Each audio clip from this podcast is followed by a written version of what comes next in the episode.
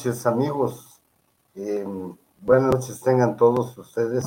Estamos una vez más en Rincón Literario de Radio de, de TV USAC, de, de la institución del Centro Cultural Universitario.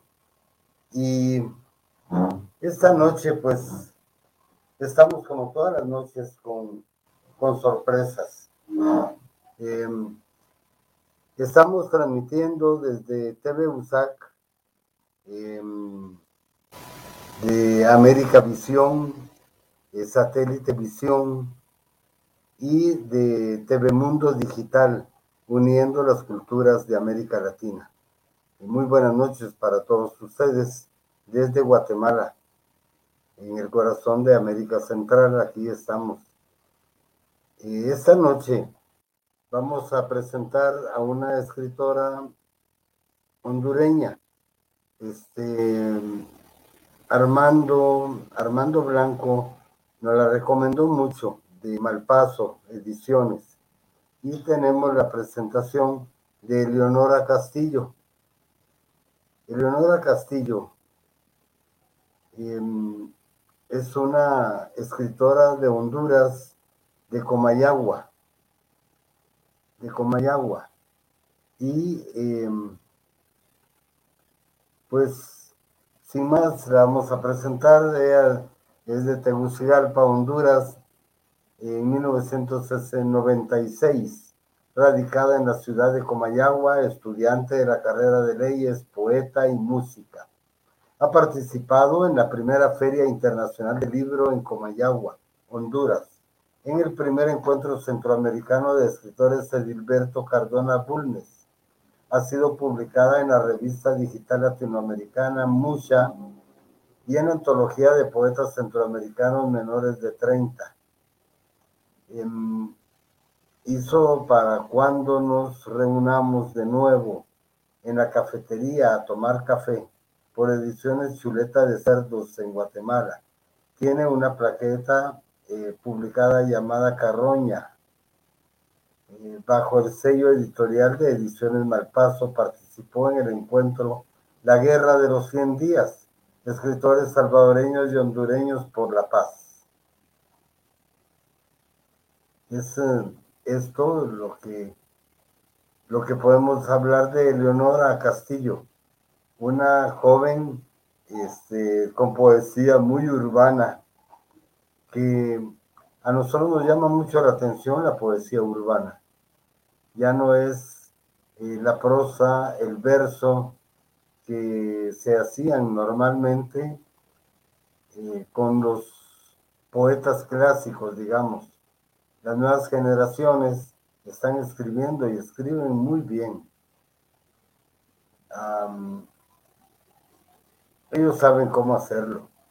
Dice este poema, mi sonrisa es una cuerda que va pasando. El pájaro abre la ventana. El pájaro abre mi ventana. El pájaro abre tu ventana.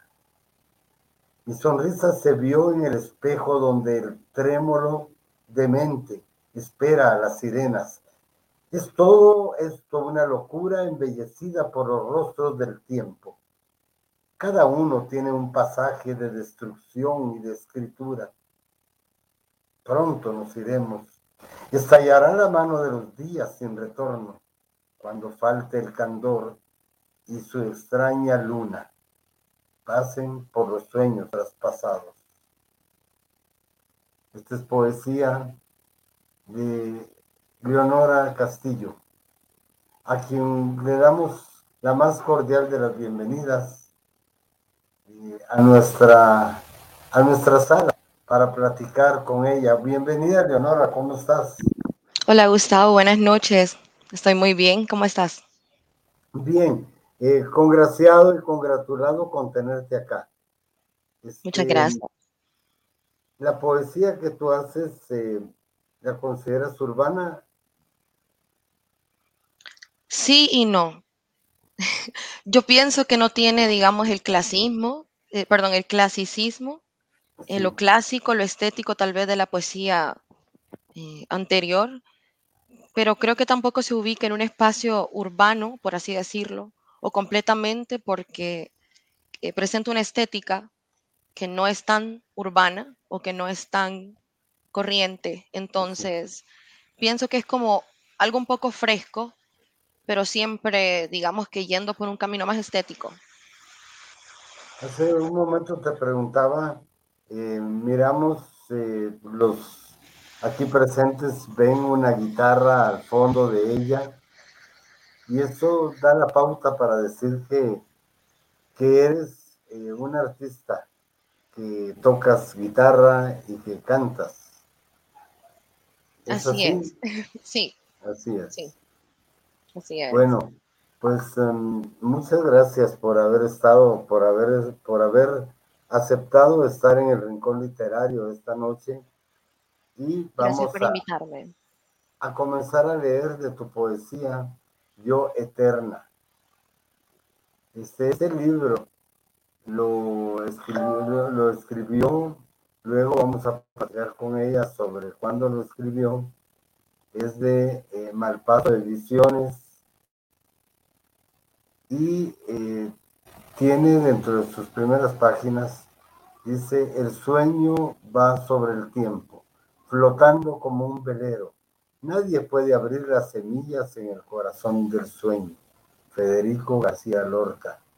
Y luego tiene otro que dice, sé de una manera visionaria que moriré de poesía.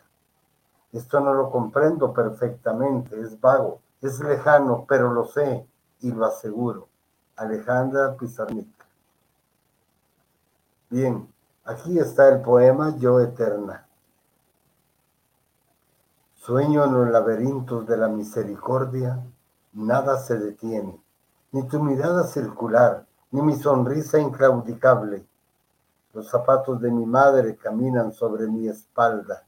Los sollozos de su nombre son relojes antiguos sobre esta arena, que nunca termina. No dejo, no dejo por la noche muera en mis labios. No permito que el tiempo muera en mi noche yo etérea, sobrevivo en la vertiente esfinge donde yo, la salvación, crezco en árboles donde los pájaros construyen. Este poema se llama Yo Eterna y es de el libro que estamos presentando esta noche de Eleonora Castillo de Comayagua, Honduras. Este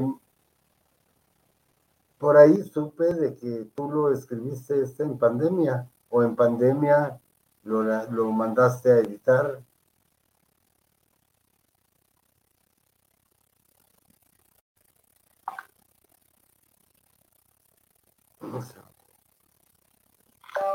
Ahora sí me escucho. Ahora sí. Sí, tenía problema con el audio. Eh, te decía, Gustavo, que este libro comenzó a ser escrito a principios de la pandemia y pues empezó a tener más cuerpo, a tener un poco más de sentido. Entonces decidí mandarlo ese año a la edición de, del certamen del Festival de los Confines y pues quedó de finalista, quedó entre los 10 finalistas de ese año y pues al ver que tenía potencial, pues decidí mostrárselo a Armando, Armando Maldonado de Malpaso y la verdad es que me, me me sentí bastante eh, comprometida, digamos, a, poder publicar esta obra porque tiene un tinte bien autobiográfico y puedo decir que, que si en este momento tal vez mi lenguaje ha madurado un poco o ha cambiado o tal vez se ha ampliado de alguna manera, eh, en este libro, en Yo Eterna, puedo encontrar este punto de inflexión que tal vez necesitaba mi, mi, mi carrera literaria, por así decirlo, ¿no? este empuje para, para, comenzar. Ya, en, en, una, en una entrevista que tuviste en Honduras y que está en YouTube, este, se habla de que de lo que yo dije al principio, que tú estabas estudiando todavía la licenciatura. ¿Ya te graduaste? Soy pasante de la carrera de leyes. Ah, ahorita y estoy por comenzar filología hispánica, entonces estoy entre ambas un poco. Bueno, mira, dice Mafer Alvarado, hola. Eh, Gracia María Puerto Hernández. Elisa Eleonora Castillo, llena de talentos. Carlita Contreras, buenas noches a todos, Carlita. Qué bueno que nos estés viendo y en qué parte estás ahora de Estados Unidos. Josué L. Martínez Soto dice buenas noches. Este, ¿cómo, cómo es que has conjugado y has podido eh, escribir y dedicarte a escribir eh, teniendo una carrera como derecho a la paz? Porque comencé eh, en un momento en el que ya tenía prácticamente toda mi carrera avanzada. Me falta muy poco para graduarme, entonces tenía como el tiempo. En ese momento no estaba estudiando, suspendí mis estudios. Entonces, pude como aprovechar ese tiempo, digamos, para, para poder ver, para poder concretar un poco qué es lo que quería escribir, qué es lo que quería leer, qué es lo que quería hacer. Y pues comencé. Eh, después, eh, Ediciones Malpaso saca esta colección de bonus track, que era una serie de plaquettes. Eh, la mía se llama Carroña. Y justamente, pues en ese momento es cuando yo puedo ver ya mi trabajo en un conjunto, en una pequeñita, pequeñita antología, y pues veo que tengo algo, ya estoy produciendo algo, eh, pero siempre con este sentir de, querer evolucionarlo porque, porque no, no, digamos que no, no me gusta quedarme pues en el mismo sitio. Dice eh, Josué Martínez Soto, buenas noches, Efidio Capellini es un buen pintor de Guatemala y que va a ir a Honduras eh, a un festival centroamericano y que lo invitaron. Ahí estamos viendo la posibilidad de que se vaya con su obra em, para eh, llenar de alegría las paredes de la Universidad de la UNA. Eh, Josué Martínez Soto, gracias Eleonora por tu poesía. Bien, tienes un baby, ¿verdad? Sí, tiene siete años. Es el hijo de mi esposo, pero pues lo quiero con todo mi corazón, como que fuera mío. Entonces hacemos. Eh, este, se, logra eh, teniendo un niño, hacer otro niño como este libro de poesía, ¿no es difícil? Digamos que tal vez en la parte emocional, en, esta carga, o a veces como sobrecarga emocional, eh, también el sentido de responsabilidad, porque eh, tener este, esta convicción de que se produjo algo que vale la pena que sea publicado, porque no solamente quise drenarme, sino también poder retarme a mí misma a escribir, digamos, algo que recordé o un instante, digamos, que pasó y que lo tengo guardado en la memoria, a escribirlo con un juego más, con este lenguaje más estético, como te decía al principio. Retarme para poder eh, abrir varios puentes entre el poema y el significado, pues. Que aparte de tener lo que yo, lo que yo quiero dar a entender, pues que también se entienda eh, algo más. Claro. Vamos a, interpretar otro poema tuyo. Eh, se llama Armando. Mis ojos rasguñan las suelas perdidas en piedras distintas. Todo reverdea en el jardín alrededor de una tienda de campaña. Hay un hombre viejo que arranca narcisos y me corona con su anhelo. Imposible no nacer de nuevo entre sus palmas. Las cascadas de sus ojos nutren mis labios para pronunciar su nombre. Mis dedos teclean al piano sol, do, la, fa, mi, do, re, que me da muñequitas y libros viejos que ahonda con su firma. Las quebradas son vibrantes al sentir de sus pasos el viejo, con su taza fundamental en una mano y mi libro preferido en la otra, acomodándose dentro de la tienda, me susurra, érase una vez. Este, ¿te puedo preguntar quién es este señor? Es mi abuelo. Es tu abuelo. Es que el poema es precioso y si te dicen érase una vez, te quieren contar un cuento, una historia. Generalmente los abuelos cuentan lo que sucedió alrededor de ellos y les ponen pasión y les inventan cosas, pero ahí están. Y era una vez que sucedió tal y tal y tal cosa, ¿verdad? Este muy bonito poema. Este, bueno, yo creo que vamos a recibir a nuestro invitado de esta noche que viene a hablar de tu obra y que es el señor Rommel Martínez. Eh, les voy a leer la hoja de vida de Rommel. Eh, Rommel Martínez, Comayagüela, Honduras, 1989. Poeta, Premio Nacional de Poesía de Los Confines, 2018. Con su libro A712, para leer de viaje. Editorial Universitaria A712, la primera parte de la trilogía perfecta de luz, junto al, Fantasma Ediciones, El Pez Soluble, Costa Rica, El Salvador, en el 2022, y Pólvora, Postverdad, Ediciones Malpaso, Estados Unidos, Honduras, 2022. En la parte primera de la trilogía Molécula del Futuro, ha publicado sus poemas en revistas digitales e impresas, antologías, eh, y en blogs, en blogs de varios países latinoamericanos y España. Ha participado en festivales y encuentros literarios dentro y fuera de su país. Dirige el Desahogo del Pez, blog, revista literaria y canal de YouTube. Fundador del proyecto Fantasma Poesía Performance, Poesía Experimental. Tiene una relación de amor y odio con la metadata y ama a los perros aguacateros.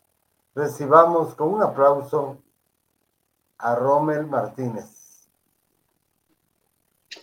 Hola, hola, buenas noches. Buenas noches, Gustavo. Buenas noches, Leonora. Hola, buenas eh, noches. Bienvenido. Es un gusto tenerte acá.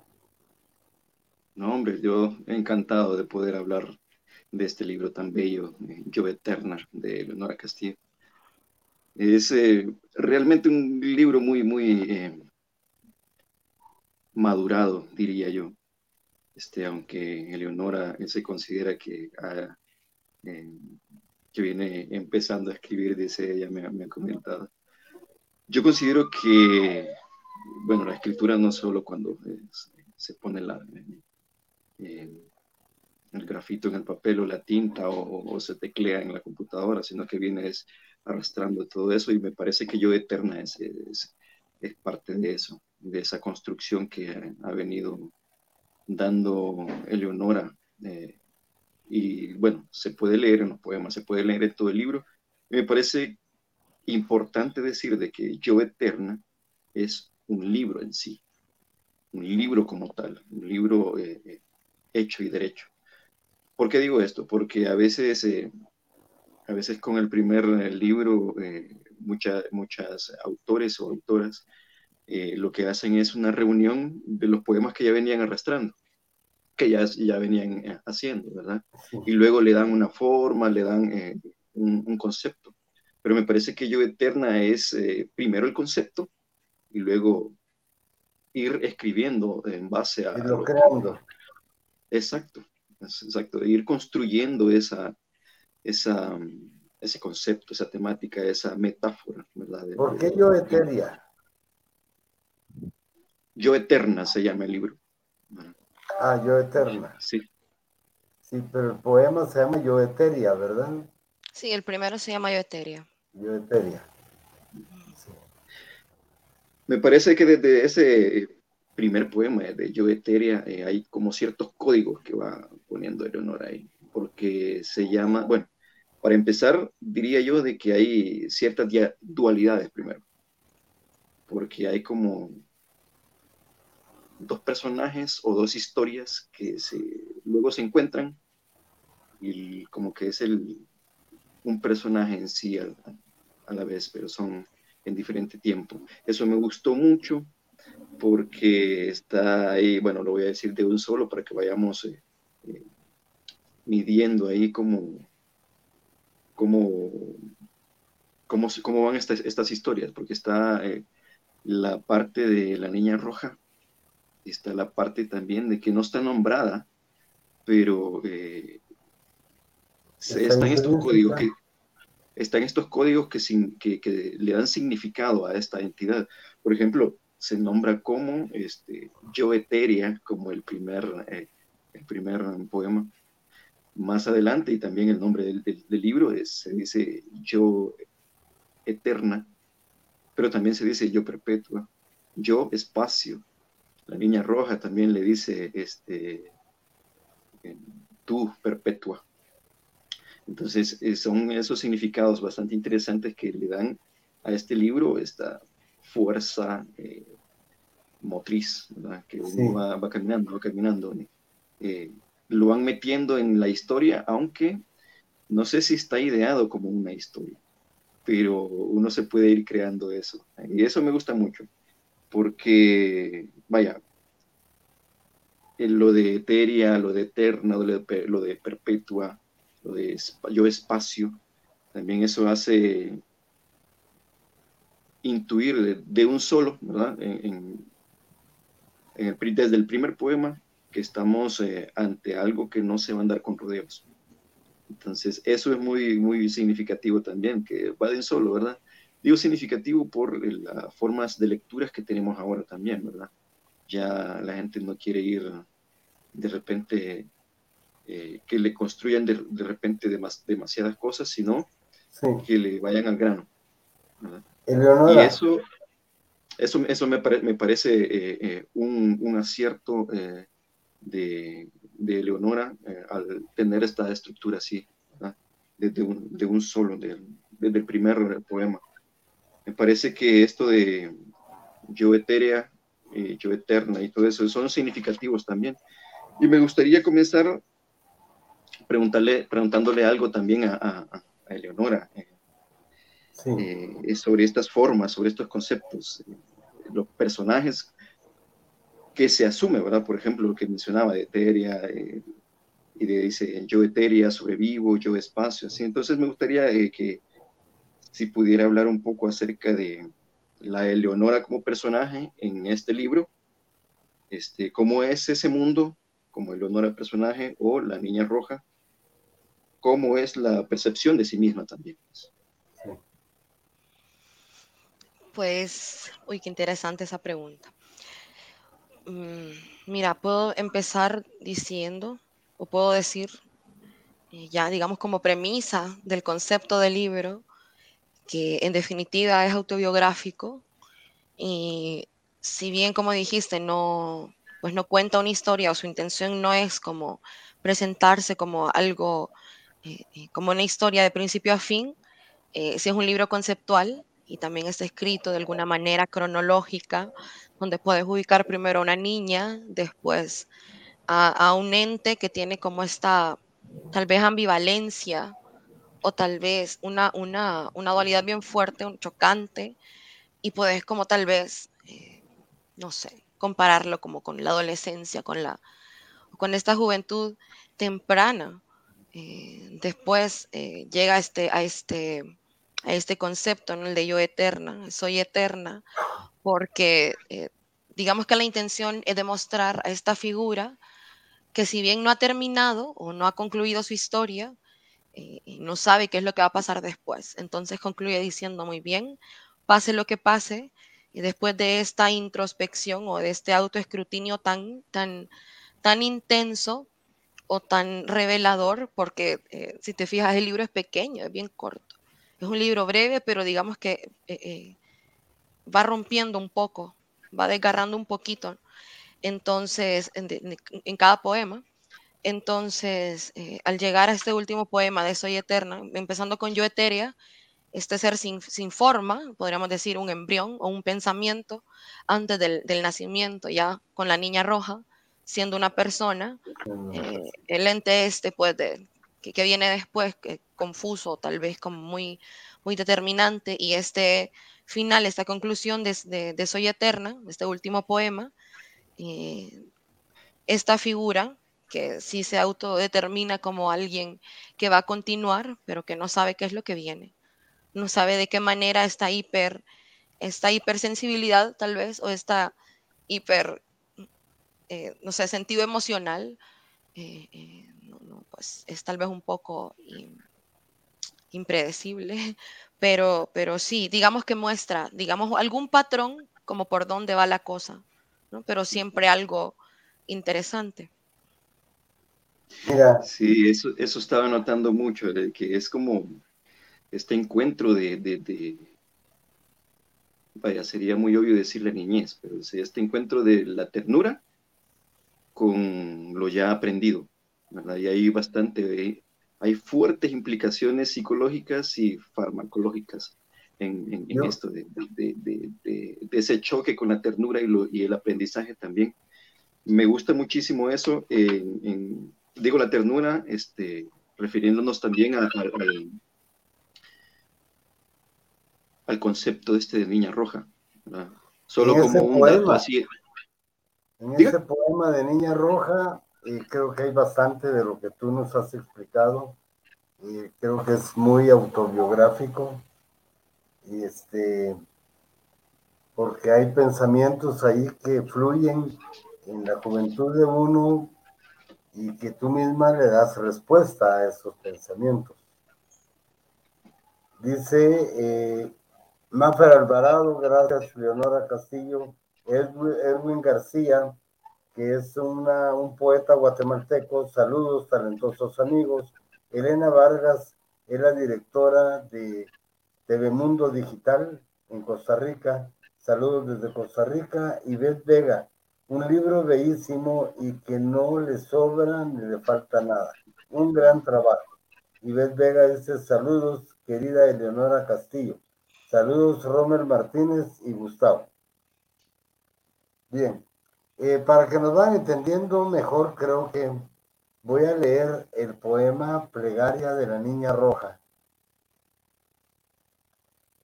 Son ineluctables lagrimitas las de la Niña Roja. Son insensibles a su rigidez de princesa desconocida. Su juego es acumular deseo, desnudos frente al verbo correr. Mora en tu vestidura metálica, Lee tu propia poesía. Siéntete cansada de los retazos inalcanzables. Basta de gritar, niña roja. Basta de desear desnudos ante el espejo. Canta, canta los elementos de la palabra y entonces vendrán cinco cisnes a cumplir tu deseo de princesa. ¿Qué poema este? Eh, Aquí está Alexander del Cid que dice buenas noches, bendiciones a cada uno por nombre. Y siempre muy agradecido por leer. Nos hacen soñantes, pensantes. Y a lo mejor la lectura nos mantiene ocupados. Una mente ocupada no abriga nada, nada de pensamientos malos. Felicidades a Leonora. Y Carla eh, Sochoa. Y dice patente, potente poesía. Felicitaciones, Eleonora. Bien, este, eh, cuando uno es deportista, este, vos te, te, te agradás con uno de los deportistas de tu país o con alguien en el fútbol, cuánta gente no está involucrada con Messi, con Ronaldo. Eh, mi pregunta va si tú, eh, si tuvo que ver algún poeta universal en, decir tú, bueno, yo voy a escribir también. Eh, cuando comencé o para este libro en específico, porque para este libro sí hay un poeta que la verdad fue como mi, como mi llave. y es Edilberto Cardona Bulnes, que es un poeta de acá de Comayagua, un poeta místico de Centroamérica, un poeta grande y un lenguaje tan, tan poderoso, sobre todo porque es como un mosaico de ideas cada vez que se lee y se relee, y no solamente el misticismo, porque no es un misticismo mágico, sino es como un torrente de palabras que van creando eh, algún tipo de, magia literaria, digamos. Tal vez no como una magia fantasiosa, sino como magia literaria. Sí. Puedo, agregar algo ahí de eso. Este, bueno, no agregar, sino más bien preguntar quería. Y qué bueno que dijiste eso, Eleonor. Este, sobre el misticismo de Cardona Bulnes. Es poeta enormísimo. La cuestión es que yo estaba viendo en, en, La Niña Roja, ya que leyó Gustavo la plegaria de la Niña Roja, este, y vos lo mencionabas también sobre el misticismo, pero no religioso, ¿verdad? Entonces, pero este, dotas a la Niña Roja como que si fuera un, un vocablo de lo que se escribe, como que ese personaje, Leonora, que escribe, este, está dotada de eh, toda esa amalgama de lo que presupone la niña roja. En este caso, en, lo que, porque no solo es una plegaria la que tiene, sino que son tres, eh, cuatro creo, plegarias que tiene en el libro y cada una va creciendo. Son geniales y me va, me va dando esa idea de que es algo místico en el sentido no religioso, pero a veces tiene eh, esos, esos, esos matices. Entonces la literatura va por ahí. La literatura es, bueno, la cultura literaria es hija de, la religiosidad también. Entonces, ese código de la niña roja, ¿cómo lo estructura vos? ¿Cómo, ¿Qué significaciones le das ahora eh, a la religiosidad de acuerdo a lo que ya escribiste en el libro y de acuerdo también a lo que a esa Eleonora etérea o eterna o perpetua que ya viene con más fuerza, como, como más aprendida, pues más, eh, eh, sobre todo eso dice, exacto, entonces, ¿cómo va esa combinación ahí de lo que dotaste de la niña roja y lo que aprendiste también acerca de esa escritura como forma a veces pareciera religiosa que uno eh, va siempre a, dar esa cuota de, de, esa, exacto, o esa milla más, o esa, uno va a dar la ofrenda de repente con su escritura. Sí, mira que justamente para el, personaje o la figura de la niña roja, eh, quería que fuera una descripción tal vez exacta mía, pero no, no quería que fuera exactamente como una réplica de la Eleonora autora o de la Eleonora eh, persona separándola del artista, digamos. Entonces no sabía cómo hacer esta familiaridad, perdón. Y justamente me puse a pensar que tal vez creando a la niña roja a partir de un pensamiento eh, realista mágico, perdón, o tomando conceptos del realismo mágico que fue el género eh, o esta rama de la literatura, el, perdón, de la narrativa, todo este, este movimiento eh, después del boom, tal vez antes y durante y tal vez un poco después del boom, que fue la, literatura que me nutrió durante muchos años y durante los años o la etapa trascendental de mi, de mi proceso o de mi génesis como escritora, digamos, porque siempre tenía la idea de que quería escribir algo, pero nunca me convencía lo que escribía. Me parecía demasiado triado, como una mezcla de las ideas de todo el mundo, menos las mías. Entonces, eh, abarqué la solemnidad o todo lo ceremonioso de la escritura o del concepto del realismo mágico y traté de hacer esa figura, la figura de la niña roja. Entonces, todo gira en torno, digamos, a un ambiente así.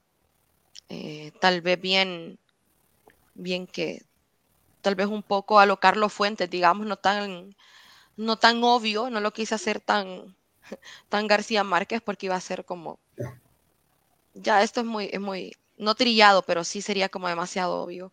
Entonces quise irme como al, al, opuesto, ¿no? García Márquez era como en ese momento un pilar eh, alegre o entusiasta, digamos, de lo que me nutría. Digamos que Carlos Fuentes era lo contrario, porque que era una niña de 11, 12 años leyendo Aura. Entonces, esos conceptos como más oscuros ayudaron como a, a formar esta figura de la niña roja. tú tienes em, un poema allí donde presentas tu fuerza, tu poder, que por supuesto ahorita lo voy a leer, es, muy pequeño. Y ahí se nota eh, la urgencia de que se te reconozca también y que tu nombre eh, perdure a través de. Y este es el poema a Sangre por Vida, que dice, tengo suficiente fuerza para pronunciar mi nombre letra por letra, llenando espacios verdes para alimentar el tuyo, seguido del mío. Este es un, poema eh, que habla mucho de, ti. Eh, dice eh, Elena Vargas, excelente programa, Ninel Pinto, lindo los poetas y me encanta su programa, licenciados, gracias. Este, ¿qué, ¿qué, te dio a ti por, por escribir, no este poema, no este libro, sino por hacerte escritora. ¿Qué, qué, qué fue lo que te motivó a escribir tus pensamientos?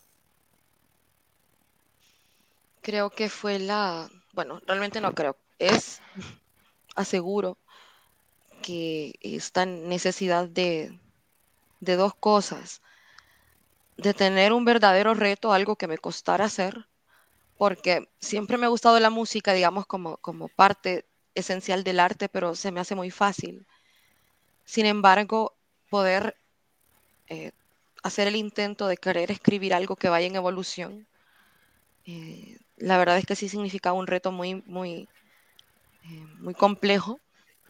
Para mí, cuando, cuando me presenté a mí misma la idea, y también esto que motiva, yo creo que casi todos y a todas las que escribimos, que es la, misma necesidad de poder contar algo, de poder decir, o tal vez de leer algo que queremos escuchar, porque muchas veces estamos en esta búsqueda insaciable y, necesitamos escribir algo que querramos leer, algo que querramos escuchar, o una idea que tal vez sea muy difícil de, desarrollar. Entonces, eh, yo podía ver cómo en la búsqueda tal vez de, encontrar la idea perfecta, e-, ese reto se fue convirtiendo más como en, en, algo más engañoso y más, más atractivo, hasta que se convirtió, digamos, en la parte muy urgente de mi, de todo mi... realidad. Sí. ¿Tú qué, qué, qué opinas eh, de, además de lo que dijiste sobre el libro, Romer? Justamente estaba leyendo un comentario eh, que me, me atrajo la atención sobre algo que había escrito al leer el libro. Bueno, voy a leer el comentario primero, es de Carlita Contreras. Dice, gracias por estos nuevos conocimientos y seguir aprendiendo de las mujeres luchadoras. Eso de seguir aprendiendo de las mujeres luchadoras es, va justo, justo con, una de las temáticas eh, centrales de, de Eterna, de Eleonora, que es vaya, esta entidad que se, que se nombra o se codifica como yo etérea, yo eterna, yo eh, tu perpetuo, que le dice la niña roja también, o yo espacio se nombra, es como ese, como si fuese un alter ego también, eh, y como estas palabras de moda que están ahorita, es de, la resiliencia, ¿verdad? Es, es, muy significativo lo que, lo, que, lo que hay ahí, esa fuerza de lucha, esa esa fuerza de lucha de lo que va aprendiendo, porque, vaya, tengo aquí una nota que dice, también algo de nosotros aprendemos al saber de nuestros nombres o al, nombrarnos. Y lo puse porque ahí en un poema, eh, Eleonora dice, yo invoco el segmento de la herida y juego a la palabra viva de los niños sin nombre. versos brutales en los que deja ver que realmente está aprendiendo de sí misma, no solo al contemplarse, sino al analizar lo que fue y lo que sigue siendo. Entonces, por eso decía anteriormente de que, por eso decía anteriormente que hay fuertes implicaciones farmacológicas, o sea, saludables eh, psicológicamente en esto, de recontemplarse, resignificarse. Es resiliencia pura, pues, me parece. quería también pasar a, pedirle un favor a Eleonora y que leyera, por favor, si tiene a mano ahí, eh, el poema que se llama Cualquier cosa que rompa la piel. Permíteme, ahorita lo busco. Cualquier cosa que rompa la piel. Aquí está. Cualquier cosa que rompa la piel. ¿Quién soy yo en la fuga ciega que traspasa tu sonrisa? Me dijeron que ahora hay que buscar vida. Me pregunto, ¿para qué tanta vida si mis delirios duermen en la sangre perpetuada, cansados de soñar y cansados de Dios? ¿Quién soy yo en la fuga ciega? Esta gran muerte da paso al poema. Los mensajeros de la noche cabalgan entre mi lengua y mi garganta, vienen a incendiar la ciudad que habito, aunque ellos la rechacen. Lloran la carencia y lloran el llanto. ¿Quién soy yo? Yo estoy sola con los ladridos del día. He creado el sermón de la montaña en mis masturbaciones. He vulnerado a la palabra santa y a su muro de los lamentos. He asesinado a cuanta virgen se cruzara a mi lado. Yo he crucificado a Dios. He violado toda conjetura, pues sucede que palpo a la noche de sombrero negro y a Pizarnik susurrándome que para dar vida a los pájaros y resucitarme, basta solo la decisión de ser Dios hasta en el llanto.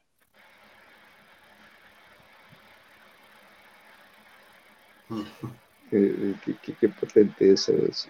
Yo quería hablar de eso con vos, porque vos mencionabas eh, acerca de, como esa vocación de repente o como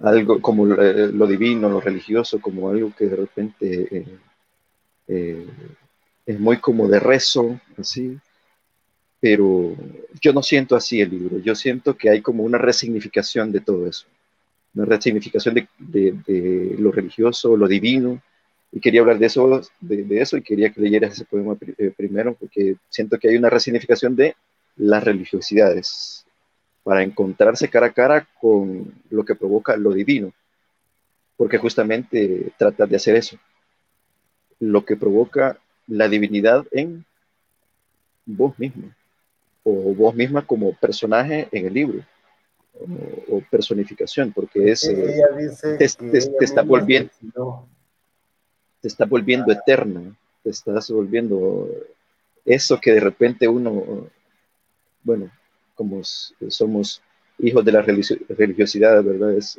cuando uno dice eterno, casi siempre uno piensa en, ascender al cielo, cosas, cosas así, ¿verdad? No puede ser eterna, porque eterno es Dios y nada más que Él, según la religión. Exacto. Entonces, eh, pero ya el, Eleonora ya plantea otras, otras cosas acá en, en el libro, ya es como yo voy a hacer esto. Eh, bueno, voy a dejar de hablar un poquito aquí. Eh, y quería que hablar un poquito vos de esa resignificación que le das a no solo en lo religioso puede existir lo eterno. ¿Cómo es eso?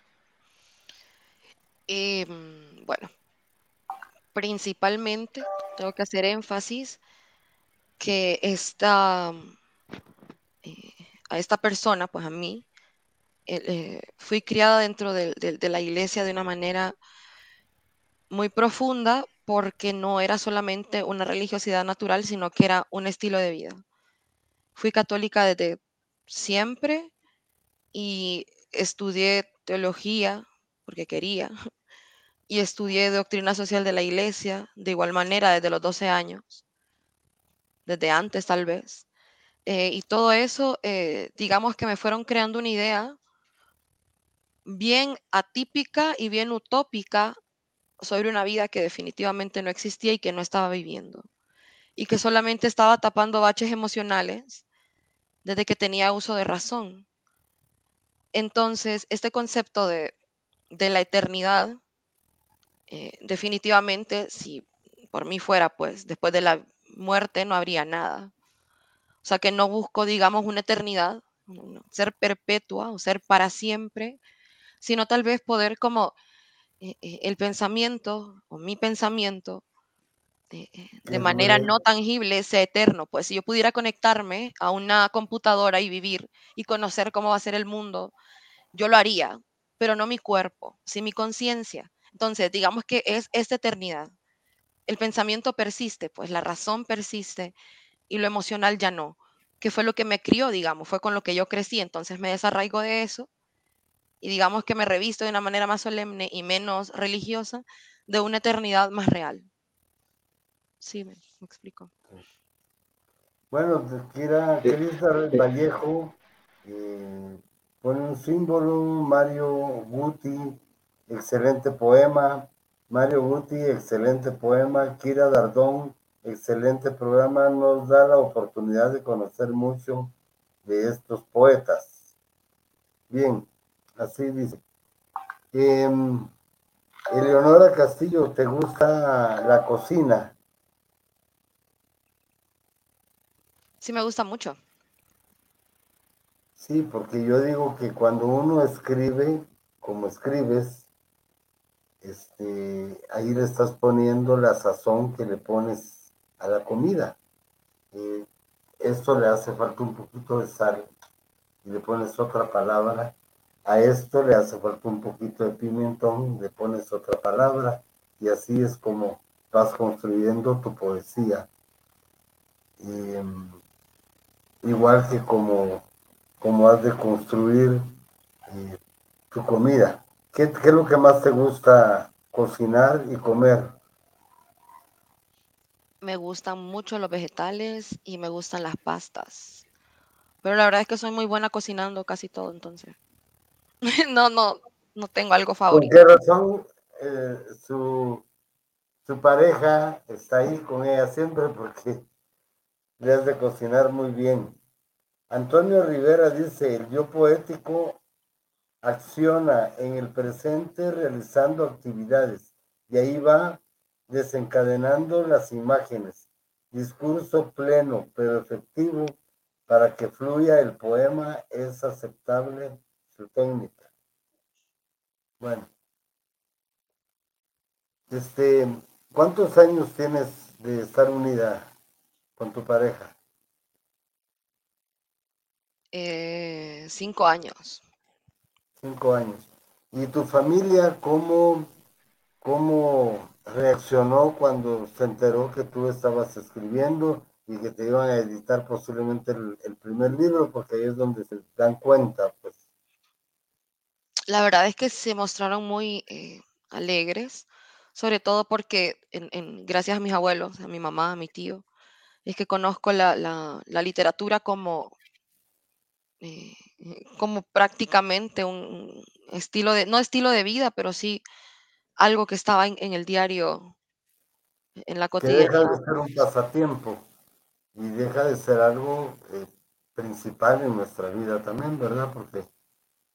Sí, en mi este casa, en casa de mi tío, en casa de mis abuelos, tenía siempre como un libro esperándome, entonces ya era parte de la, de la rutina. De la rutina. Bueno, ¿tú quieres preguntarle algo más? ¿Quieres leer algo, Romero? Bueno, quisiera aprovechar que tenemos al autor aquí, entonces, para que nos leyera un poco, ¿verdad? Quisiera que nos leyera de repente la tercera plegaria.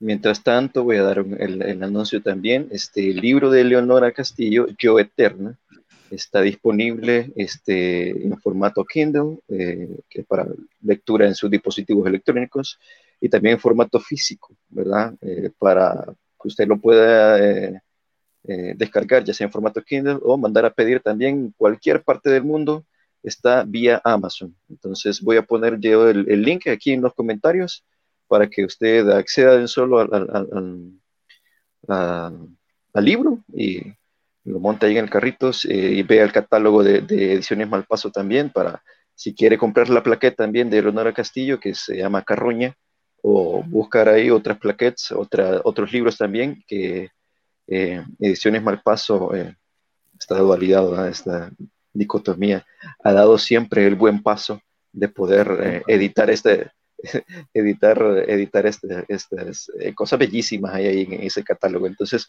voy a colgar ahorita el, link para que, eh, quien quiera, ahí quien, exacto, quien quiera adquirirlo, este, está vía Amazon en formato físico y en formato Kindle también para lectura eh, digital.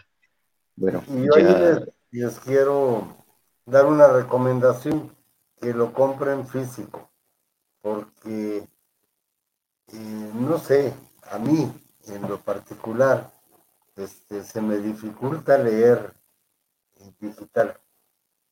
Tal vez no estoy acostumbrado y por eso no lo puedo hacer, pero no hay como tener un libro en la mano, como apreciarlo, pesarlo,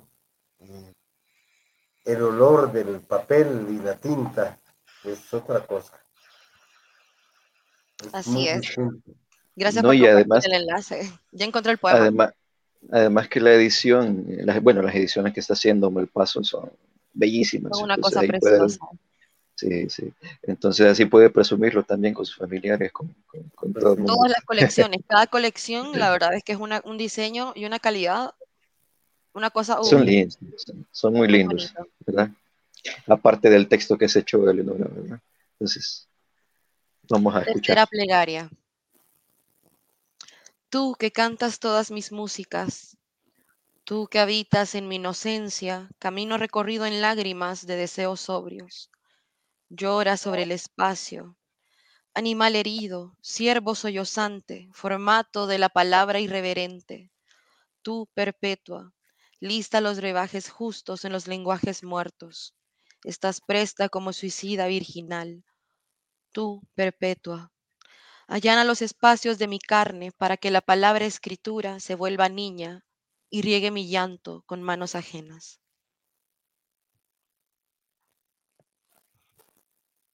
Muy bien.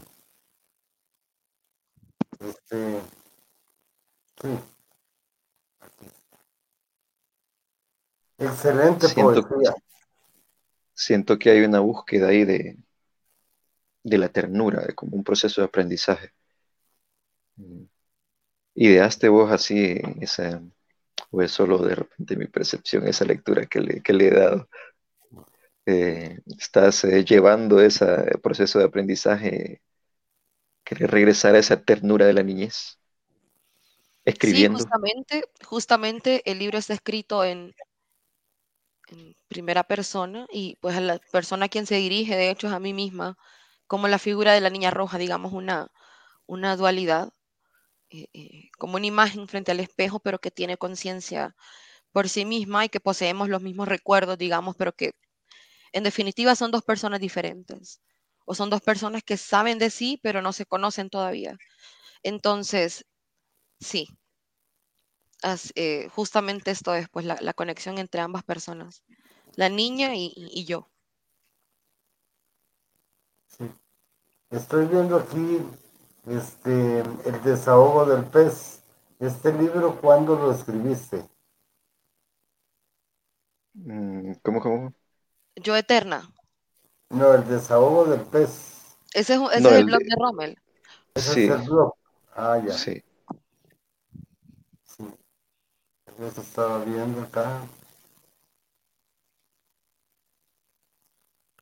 Y en todos los tiempos de Eleonora Castillo, 30 de agosto de 2020, en plena pandemia. Dice, sé de una forma visionaria. Comienza el poema y la poeta lleva a cuestas la culpa de su origen. Duerme como niña descalza sobre la cabeza de un mausoleo. ¿Cómo? Como un adolescente con las piernas heridas por los perros. Llora como vieja muerta sobre las fauces de su poema. Terrible delirio el de sus días de descanso. Pues el poema no aprisiona, no hay razón de verse en el espejo. Sí, si el poema no traspasa, no hay ninguna razón para despertar al día siguiente. Bueno, pues eso es parte de la producción de Leonora Castillo. Em, la casi eh, abogada y notaria, ¿verdad?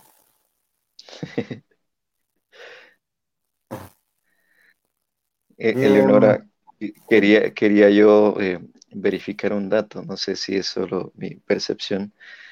¿Hay alguna influencia de, para, bueno, he dicho bastante sobre la niña roja, o preguntado bastante, pero ¿hay alguna influencia de ese personaje en una canción que precisamente así se llama Niña Roja, de Adanowski? No.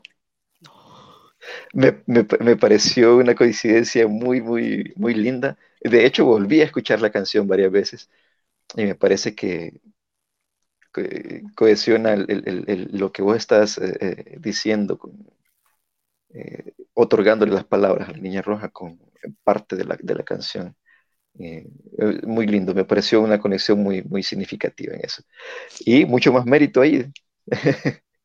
Solo se parecen, pero no. De hecho, él es el hijo de, de, Jodorowsky, ¿verdad? Sí, sí, sí. ¿Lo ves? Sí, sí. Bueno, pues em, este, a mí me encanta tenerlos, me encanta estar leyendo tu poesía y em, yo quiero decirles que eh, tú tienes, a mí me gustaría, no sé por qué, pero me gustaría escucharte cantar y con tu guitarra. ¿Crees que lo puedas hacer? Es que esta guitarra todavía no tiene cuerdas, porque las estamos cambiando, la vamos a cambiar para un evento de mañana, entonces. Ah, bueno. Hasta bueno, Se lo, debemos para, la próxima. para una próxima, sí.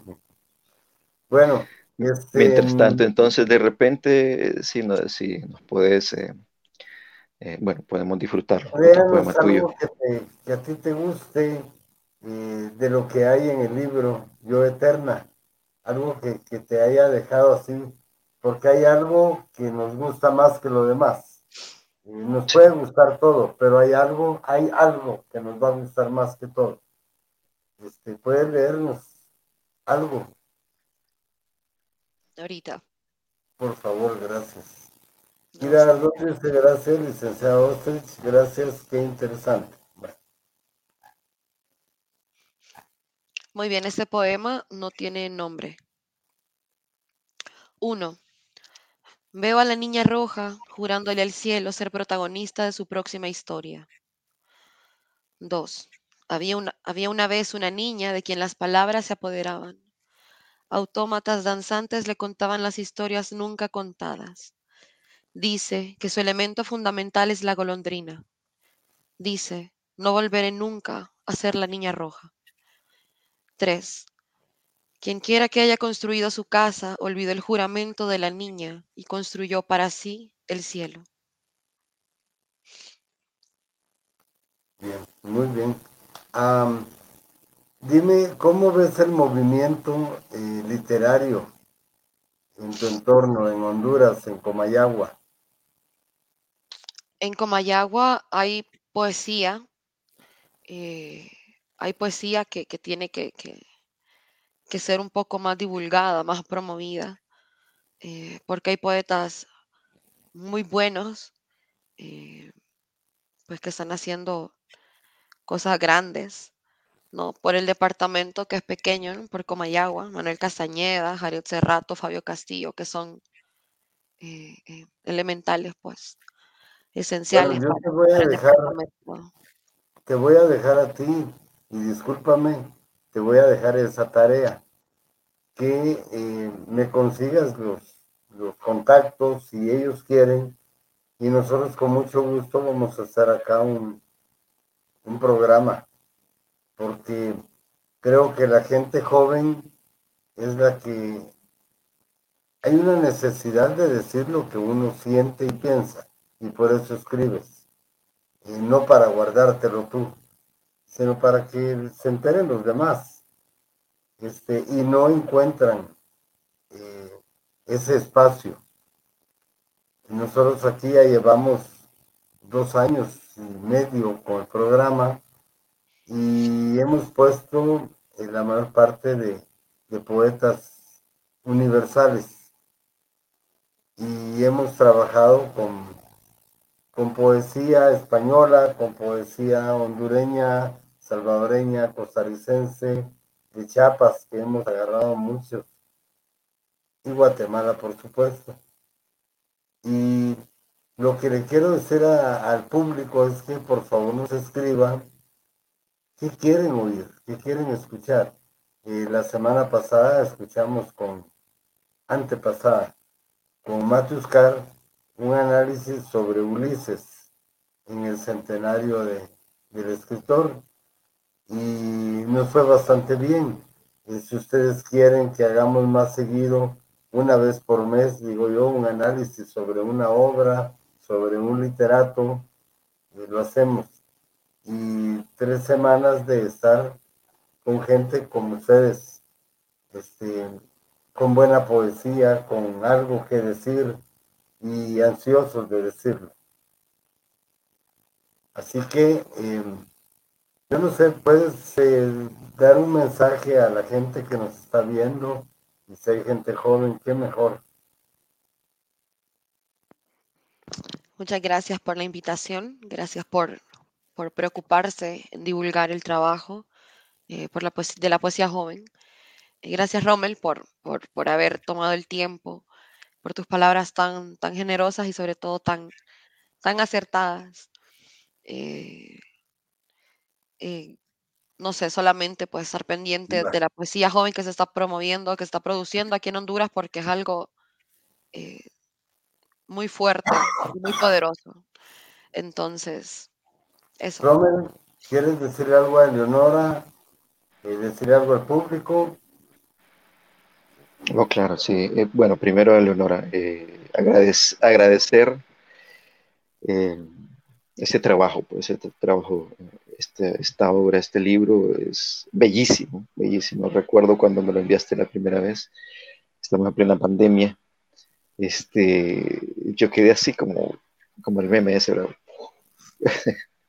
Porque este, me lo mandaste y no me acuerdo si las palabras exactas que dijiste, pero era como algo bien humilde de tu parte que, decías, eh, a ver qué te parece. y yo realmente fue como, qué cosa más linda. Pues, lo fuiste trabajando un poco más, me pareció más lindo todavía. Entonces, eh, gracias por haber, haberte tomado el atrevimiento de escribir estas cosas, porque es eso justo, ¿verdad? atreverse, no, no tener miedo, a contar las cosas, a decirlas, aunque es como estarse sacando el páncreas y decir, aquí está un pedazo de mí. Entonces eh, es algo duro también eh, eh, que lean el interior de uno, de una. Entonces es un proceso ahí que, al cual ese atrevimiento es, de agradecerse. Pues. Entonces muchísimas gracias por eso. También Ediciones Malpaso por atreverse, dar ese, ese buen paso, pues, de publicar autores y autoras jóvenes. Eh, en países donde no leemos y no gastamos en libros, porque nosotros en Centroamérica eh, no nos gusta leer, no nos enseñan a leer y no nos enseñan a la lectura y entonces no somos unos países que seamos buenos lectores, ¿verdad? Eh, dice, sí. Sí, no, eh, quería, eh, de acuerdo a eso que, decías, preguntarle también a, la Leonora que nos recomiende de repente un autor o autora joven o, o vivo o viva centroamericana que le interese o que le, le vaya siguiendo la pista.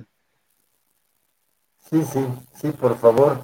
Eh, José Celaya, mis abrazos, querida Eleonora Castillo.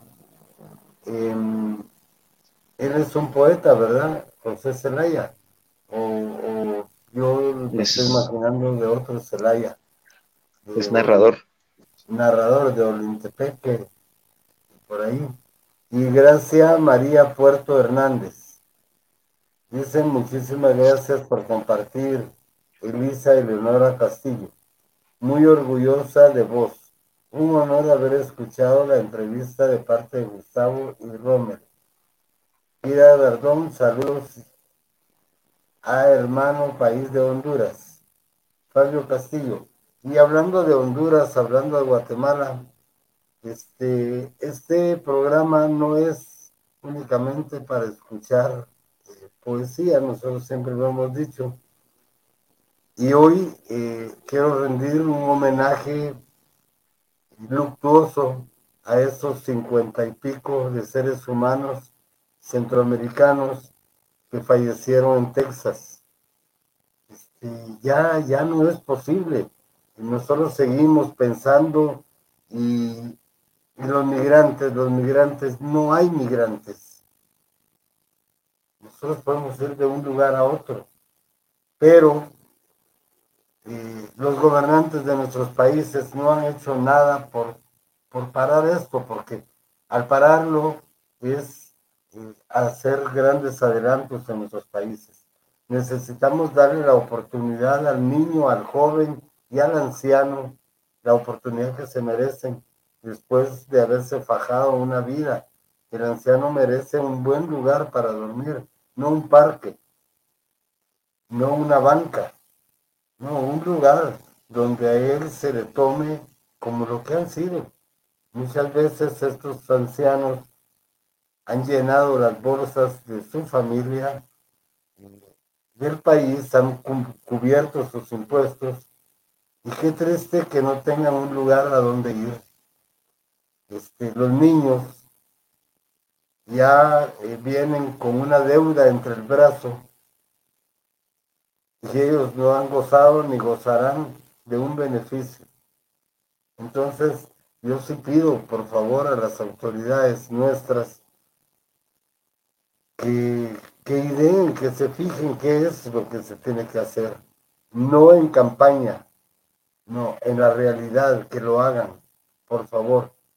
Es muy doloroso que cada cierto tiempo hay tantos muertos y nos volvemos a recordar de ellos y de sus dolencias.